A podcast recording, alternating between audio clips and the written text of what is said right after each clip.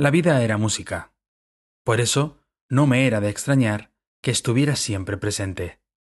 Desde el pitido melodioso de los teléfonos hasta la sinfonía musical emitida por un claxon. Sin embargo, entre todos siempre hay una oveja negra. Yo era aquel que no lo entendía, hasta que finalmente logré ganarme un hueco en el mundo. ¿Cómo? La escuela fue mi trauma en mi juventud, sobre todo la asignatura de música. Cada semana el maestro nos contaba el mismo rollo, que los instrumentos eran importantes en la vida, que no podíamos vivir sin ellos, etc. Nos mandaba aprender a tocar instrumentos y al saber de mi ineptitud, dejó de ser severo con todos y me usó como bufón, para hacer reír a todos. El rumor se extendió como el humo, y toda la escuela lo supo en horas, el barrio en días, y el mundo en meses. Cada día de mi vida deseaba ser como ellos, y rogaba por las noches para que el día siguiente fuera distinto. Pero nunca pasó. Tras un año de mal agüero, la gente seguía riéndose de mí como siempre. Durante ese tiempo tuve que controlarme, de no perder los estribos con ellos. Un día, durante la clase de música, empezamos a tocar la flauta travesera, y el maestro, al cansarse de que todo fuera sublime, me sacó al frente. Al llegar el profe me tendió la flauta y se puso a jugar conmigo, como si yo fuera un tonto gato que quisiera atrapar un ovillo de lana. Mis compañeros se rieron mientras yo me hacía preguntas en mi cabeza. ¿Por qué tenía que hacerle caso? ¿Por qué tenía que seguir aguantando sus ridículos juegos? ¿Por qué tenían que reírse siempre de mí? Me enfurecí al pensar en aquello, y supe que ya era hora de poner fin a sus burlas. En cuanto el maestro me dio la flauta de malas maneras, hice lo correcto. Rebeldía fue la chispa que encendió mi mente y con fuerza la arrojé contra el suelo. Los fragmentos volaron por toda el aula y la gente se agachó para esquivarlos. Empecé a arrojar otros instrumentos contra ellos y salí corriendo fuera del colegio y ellos me siguieron. Traté de darles esquinazo subiendo al bus de la avenida y lo conseguí. No bajé hasta dos paradas más adelante, y una vez lejos de su alcance, volví a correr hasta un lugar donde no pudiera encontrar a nadie, ni nadie pudiera encontrarme a mí, ni a un kilómetro en la redonda. Llegué a un extenso campo, y este fue mi salvación. Me metí más adentro en el lugar, y por un momento pensé que no me encontrarían jamás. Tomé la decisión de quedarme allí para siempre y si lograban encontrarme, volvería a escapar.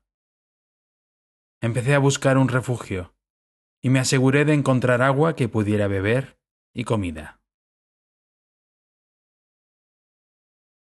Había pasado un año desde que había desaparecido de la sociedad, y había empezado a vivir mi propia, pero nueva, vida. No había sido nada fácil.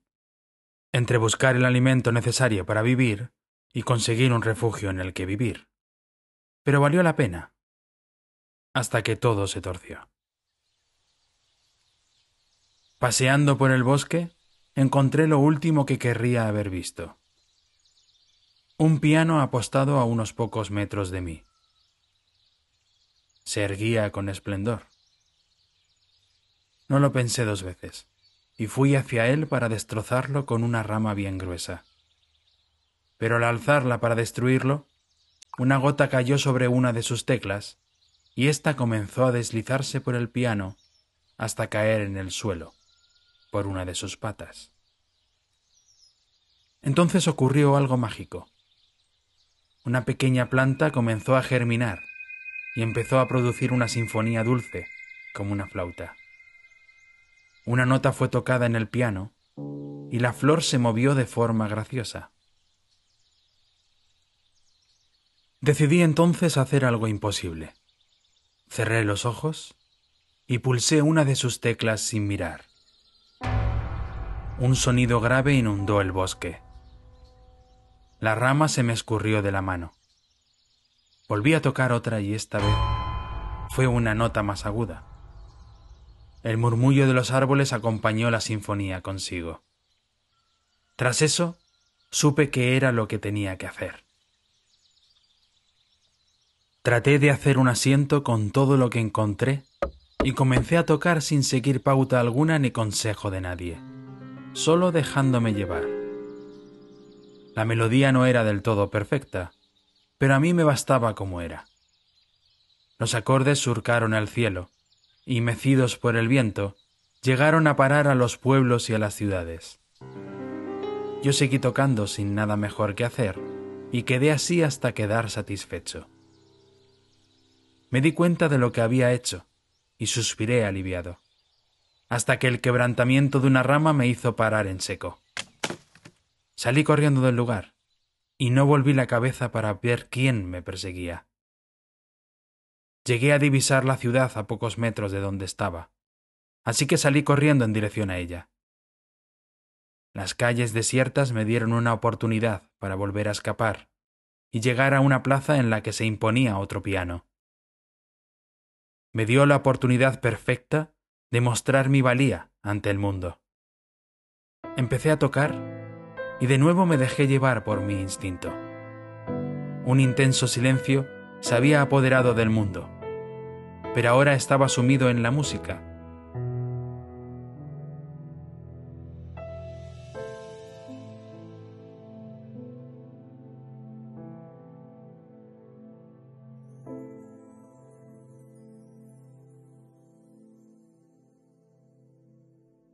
Y cuando terminé de tocar, me sentí como uno más del mundo.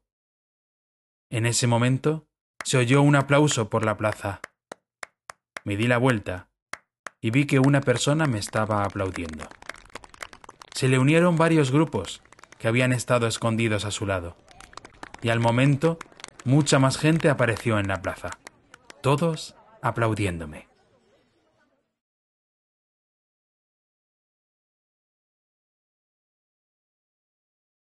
Al día siguiente volví al colegio hasta que me crucé con unos ancianos que empezaron a alabarme por mi éxito de ayer.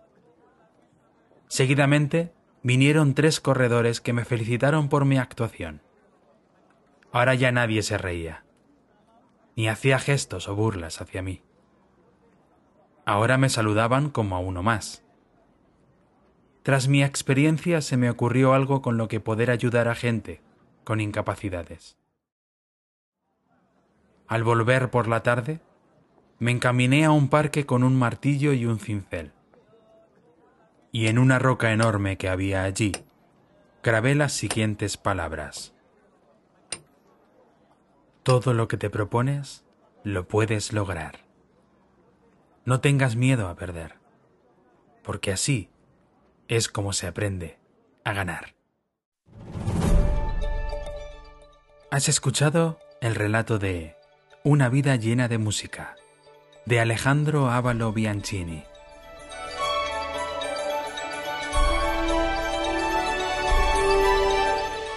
Producido por Estilo Podcast. Ha sido narrado por Diego León. Si quieres participar y enviar tu propia historia, escríbenos a relatos@estilopodcast.com y tu historia puede volverse real, o al menos aquí